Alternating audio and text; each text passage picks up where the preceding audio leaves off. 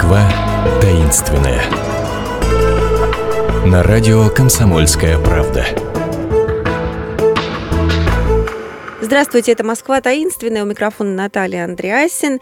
И э, это, это наша Москва таинственная, она будет э, длиннее несколько, чем обычно, потому что мы заметили на сайте kp.ru в разделе «Радио», что программу с интересом слушает все больше и больше количество людей. Я страшно счастлива этому обстоятельству, потому что э, история Москвы настолько многогранна и бесконечно открываются какие-то новые окошки, э, что э, просто можно делать эту передачу целый день, особенно в обществе такого прекрасного э, знатока истории Москвы, как Ирина Левина, гид общества пеших прогулок Москвохода. Здравствуйте. Здравствуйте. Значит, Ирина, на этот раз отправляемся, как это неудивительно, мы еще не с одним гостем этой программы не дошли до дома Пашкова. Да, это удивительно. Я тоже потрясена, да. Э, я правильно понимаю, что Пашков дом – это единственный дом, или, по крайней мере, на тот момент, э, э, с которого на Кремль можно было смотреть не снизу вверх, а сверху вниз. Да. С чего такие э, позволения этому господину Пашкову? Почему ему разрешили строить такой дом над Кремлем? Ну, а в то время Екатерина Кремль кардинально перестраивала. Да, она это сносила... 18 век. Это 18 век, угу. это конец 18 века, 1780 год. Вообще этот э, холм тоже царский. Да, э, во времена Василия Первого это была загородная дача его супруги Софьи Витовтовны. Загородный дом. А поэтому после ее смерти владения эти отошли ее сыну, который младшему, который а, получил княжение в Дмитрове недалеко. Mm-hmm. И с тех пор а, это там стоит церковь, как подворье Дмитровского монастыря. Вот эта церковь Святого Николая, которая стоит рядом с библиотекой э, Рядом с домом Пашкова, Рядом да, с домом Пашкова, да. Вот она там, очень, со она, она Староваганьковского, Староваганьковского да? переулка. Маленькая. Вот маленькая. Ага, ага. Она в основе своей очень древний храм. И на этом месте, да, был, были палаты э, всегда большие, надо сказать, всегда большие. А на старинных гравюрах 17-18 века э, там стоят огромные палаты. Автономом Э, Иванова, знаменитого сподвижника э, Петра Первого. Сзади них палаты Левашовых. Поэтому этот, в общем-то, холм был всегда такая, да? традиция. Да. Быть над Кремлем. Б- ну, не совсем, но, во всяком случае, создавать, ну, не так скажем, создавать Кремлю достойное окружение. Угу. Можно же так и говорить тоже. А, кто же такой был Пашков, который да, построил вот дом, понять. который э, сразу стал украшением Москвы, при этом московские власти всегда его очень берегли. Всегда. А в народе его называли Кремль одного человека. Ну да, так, э, так и говорили. Ну, действительно, это э, удивительно красивый дом. Он очень красивый. Он, он очень красивый. Мы к нему еще перейдем. Давайте про Пашкова, про хозяина. Это был сын денщика Петра Первого. Егор Пашков, его отец, был денщиком Петра Первого. Получил э, неплохие капиталы да, нажил а, своей службой. Говорят, а, он еще участвовал в нескольких не очень чистых судебных процессах, где тоже нажил капиталы. А сын его занимался совсем не дворянским делом. Он занимался откупами. Угу. Откупа – это а, получение прибыли от торговли вином и водкой. Этим занимались обычно купцы или такие э, содружества, ком, компании гостей, mm-hmm. которые э, покупали. Ведь тогда э, торговля водкой и вином была государственным э, государевым приоритетом. И у государства откупщики покупали право торговать и в разлив, и оптом э, этим зельем за определенную сумму. Это называлось откупай. Были очень богатые. Тогда же нефти не было, на чем-то надо было делать деньги. Ну, вот ясно. делали да. на вине и водке. То, что на втором месте по важности. По важности, да. Поэтому деньги нажиты были на откупах.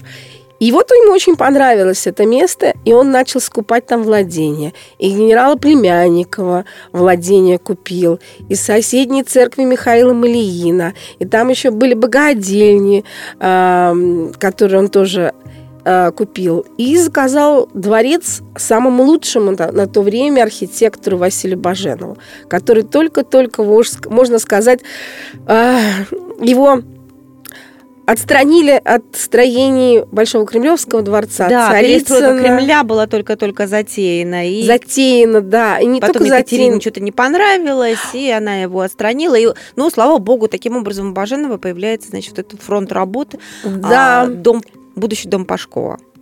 И он построил итальянское такое палаццо, так как он был последовательным палладианцем, он построил дом, похожий на виллу Палладио. Вилла Ротонда Веченца. Такой вопрос. Мне кажется, что это вилла, э, и не только мне, поскольку парадный вход у нас со стороны Старого Оганьковского э, переулка, да, то получается, что дом Пашкова стоит спиной, задом к Кремлю. Ну, это такая московская легенда, что он обиделся на Екатерину, поэтому задом его поставил к Кремлю. Но давайте рассуждать как э, люди здравые, да, он стоит очень красивым садовым фасадом а, к Кремлю, а там гора. По законам классицизма а, вход должен быть на уровне, торжественный въезд должен быть на уровне самого дома. С той стороны это сделать невозможно. Поэтому он сделал со Старого Оганьковского переулка. И он не такой впечатляющий, как его дворцов, э, дворовый фасад, садовый фасад. И он садовым фасадом развер, развернут к Кремлю, а там еще были каскады прудов, там был ельник, там были птицы в золотых клетках. Там была такое, такая красота, которую мы сейчас не видим. И он торжественно смотрит на Кремль. Они, они вдвоем друг на друга любуются. Это потрясающая совершенно московская перспектива. А еще говорят, есть легенда, опять-таки, что с балкона любовался на Кремль э, император э, прусский, что ли, да? Да, и, прусский король. И после ну, этого появилась какая-то легенда о клятве трех императоров. Напомните есть, нам это? есть, есть, конечно, там. Но это, знаете, это очень э, достаточно большая история. Хотелось бы ее рассказать подлиннее. А Хорошо, просто... вот тогда мы сейчас прерываемся и... Мы давайте закончим пожаром. Ведь он не успел так э, пожить в этом доме совершенно. А дом сгорел в 2012 году. Вот оно что. Это еще одна история, которую мы э, вернемся буквально через несколько минут. Москвы таинственной. Москва таинственная. На радио «Комсомольская правда».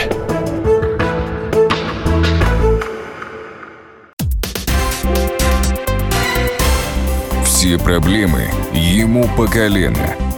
И по пояс любые критики. По плечу разговоры с теми, кто по локоть увяз в политике. Политика в России – это не только скучные речи и предсказуемые выборы.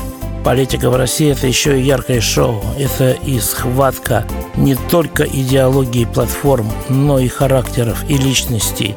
И потому программа о политике должна быть бескомпромиссной и жесткой, потому что веду ее я, Александр Гришин, политический обозреватель «Комсомольской правды». Политическое шоу «Руки по локоть» с Александром Гришиным. Слушайте каждый вторник в 16.05 по московскому времени. Москва таинственная.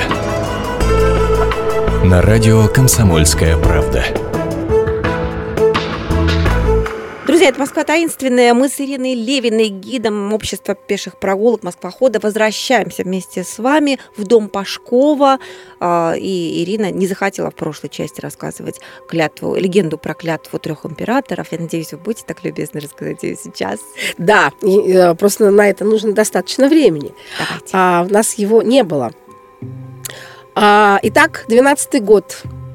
Нашествие Наполеона. Дом сгорает а, утрачивается статуя, на, утрачивается Бельведер со статуей э, богини Минервы, у, утрачиваются многие статуи, которые на нем стояли.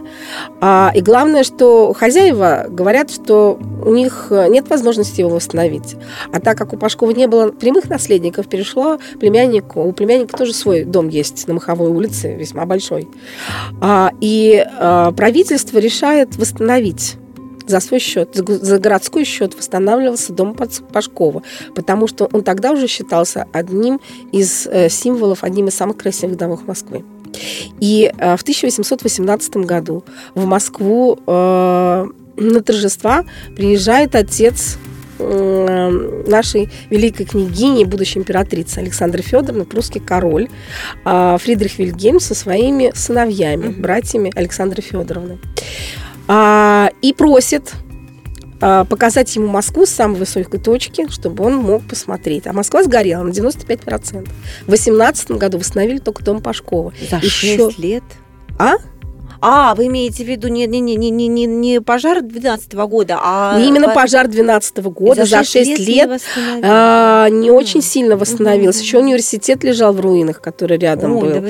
А еще а, только стены кремлевские. Еще в Кремле было все в руинах. Еще даже не начали То есть вот это и открылось взору А, и он, да, да, да, Мгм. и он зашел на Бельведер, который успели восстановить. Дом Пашкова стоял вот как жемчужина среди пепла. И его привели на этот Бельведер. Он увидел красавицу Москву, всю спаленную пожаром, еще только начинающую восстанавливаться. А, И преклонил колени и сказал своим сыновьям, поклонитесь нашей спасительнице и никогда не воюйте с Россией. Его сыновья никогда не воевали с Россией, только правнук. Поэтому клятва трех императоров была Клятва. И на- в честь, этого, в честь этого события балкон этот украсили гербами России и гербами э, Германии, Пруссии. Пруссии. Сейчас этих э, гербов там нет. Ну, правильно, герб- гербы там менялись, пришел Да. Советский Союз. Но балкон свой остался. А балкон всех пережил, все строи пережил и остался. Да. Да. Можно даже, когда э, появ- у вас будет возможность зайти э, внутрь этого э, здания, а туда будет экскурсия, Да, туда вот то экскурсии. можно будет подойти и посмотреть прямо вот к, вплотную к этому балкону. Кстати, вот почему этот дом в нескольких произведениях у нас фигурирует? Ну, во-первых, говорят, что по легенде якобы там проходил бал Наташи Ростовой, а, во-вторых, мы помним, что туда отправляет Булгаков своих э, Воланда и Азазела перед тем, как им покинуть э, Москву. Вот прав- прав- правда же это? Это Нет, неправда. фигурирует? Ну, как же? Ну, э, это же, ну, Москва, она полна легендами. А легенды делают люди обычно эм, с большой фантазией. Первый бал начинающей девушки проходил где? В доме благородного собрания. И нигде в, друго- в другом месте его не было. Тем более, что э, Так, дом Пашкова... одна легенда для нас. Да, Мгм. тем более, что дом Пашкова а, с 30-го года это дворянский институт. С 30 Его года купили- А? 19 века вы имеете 19 в виду? 1830 года его купили в Ага. казну и, э, упразднив дворянский пансион, сделали э, из дома Пашкова дворянский институт. Мгм. Это тоже очень известно. И как раз московская легенда. Николай, почему упразднили а, благородный э, пансион и сделали дворянский институт? Он приехал в Москву а, в 30 году и, проезжая по Тверской мимо благородного пансиона, решил зайти и посмотреть, как обучаются подростки, юноши, которые должны поступать в университет в благородном пансионе. А в этот момент в пансионе была переменка. Что делают дети в переменку? Они там, как э, маленькие горошинки, катаются, бутузят друг друга, бегают. И они также бегали и ударились в императора, и никто его не узнал. Он прошел по залам, он прошел по кабинетам, он не видел ни одного инспектора, преподавателя. Они все были в своих комнатах. Никто его не узнал, кроме Константина а, Булгакова, маленького э, воспитанника, который э, вскочил при виде за- зашедшего в комнату императора сказал «Здравия желаю, ваше императорское величество». Все его стали шпынять, говорят, ты что, ты что, ты что, ты что? Николай был так зол, потому что он-то воспитывался в абсолютной муштре. Мгм. Ему не разрешали такие вольнос- вольности. Он решил тут же закрыть этот благородный пансион. Но его уговорили э, сделать из благородного пансиона, а тем более, что он увидел что на доске выпускников, что почти все декабристы оттуда вышли. И он решил э, сделать дворянский э, такой пансион как раз в доме Пашкова с более строгой дисциплиной, которая стала потом четвертой московской гимназией. А в 1862 году Москва подарила этот дом а, музею, который она забрала из Петербурга. Музей создал москвич Николай Петрович Румянцев. Но в Петербурге он никому не нужен был. Там императорских музеев полно. А у нас не было музеев. У нас были частные галереи. А, и то это было только самое начало. Поэтому Москва пообещала Петербургу, что она будет холить и лелеять этот Румянцевский музей. Подарила ему самый красивый дом. А, купцы обеспечили его финансирование. Козьма Терентьевич Солдатенков а, ежегодно давал тысячу рублей на пополнение коллекции. Большие музея. деньги по тем временам. Очень большие деньги. По а тем как временам. это все превращается в библиотеку? А музей это 8 отделов, из которых одна только библиотека. Мгм. А, император дает э, приказание, а, что все типографии по одному экземпляру должны давать теперь и в Румянцевский музей тоже.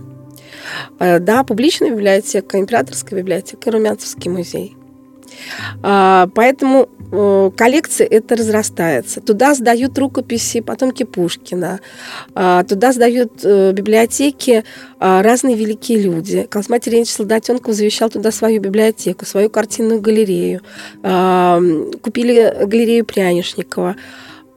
И э, в начале 20 века для большой картинной галереи, которая там уже получилась, там несколько собраний, построили новое здание рядом в Староваганьковском переулке, который просто сейчас перестал существовать. Ну, а после революции э, все э, Румянцевский музей, как императорский музей, расформирован был. Его старинные коллекции передали в разные другие музеи. Осталась только библиотека. Но библиотека сохранилась, надо Библиотека сказать. сохранилась. В библиотеку вошло собрание рукописей.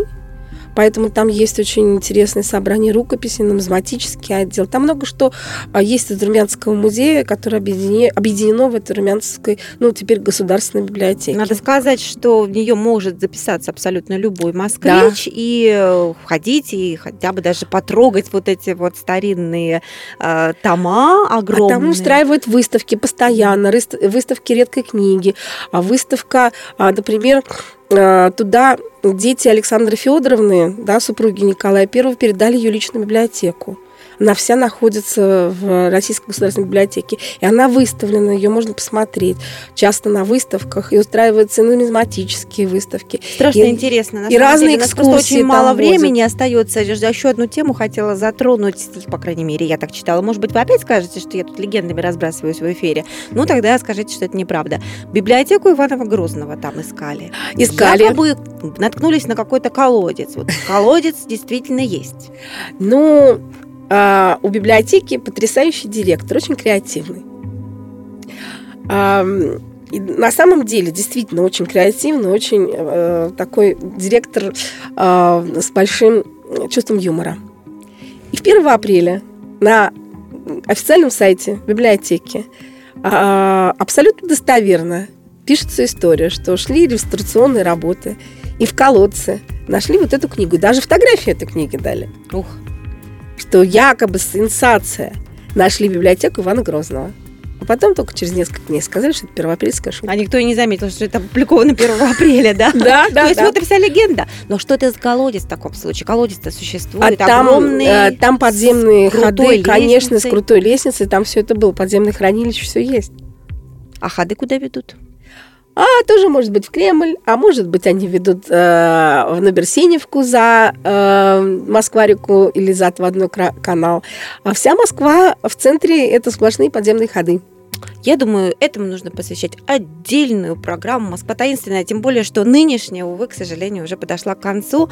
Ирина Левина, гид общества пеших прогулок «Москва хода» была с нами и водила нас заочно. А если вы очно хотите погулять по Москве с экскурсоводами «Москва хода», можете на сайте у них посмотреть любую экскурсию. Записываться заранее не надо, просто приходите, гуляете, наслаждаетесь Москвой таинственной. Но если не дойдете, то дождитесь нашей следующей программы, и мы вам что-нибудь еще удивительное расскажем. Счастливо! До свидания. Москва таинственная. На радио «Комсомольская правда». Историю пишут победители. Они же ее и фальсифицируют. Я Николай Сванидзе. Я расскажу вам, как все происходило на самом деле. Я выбрал самые яркие и важные исторические события года, а также вроде бы незаметные, но значимые факты, которые оказали влияние на ход истории. Один год из жизни России глазами ее жителей. Документальный сериал «Исторические хроники» с Николаем Сванидзе. Слушайте каждую среду в 22.05 на радио «Комсомольская правда».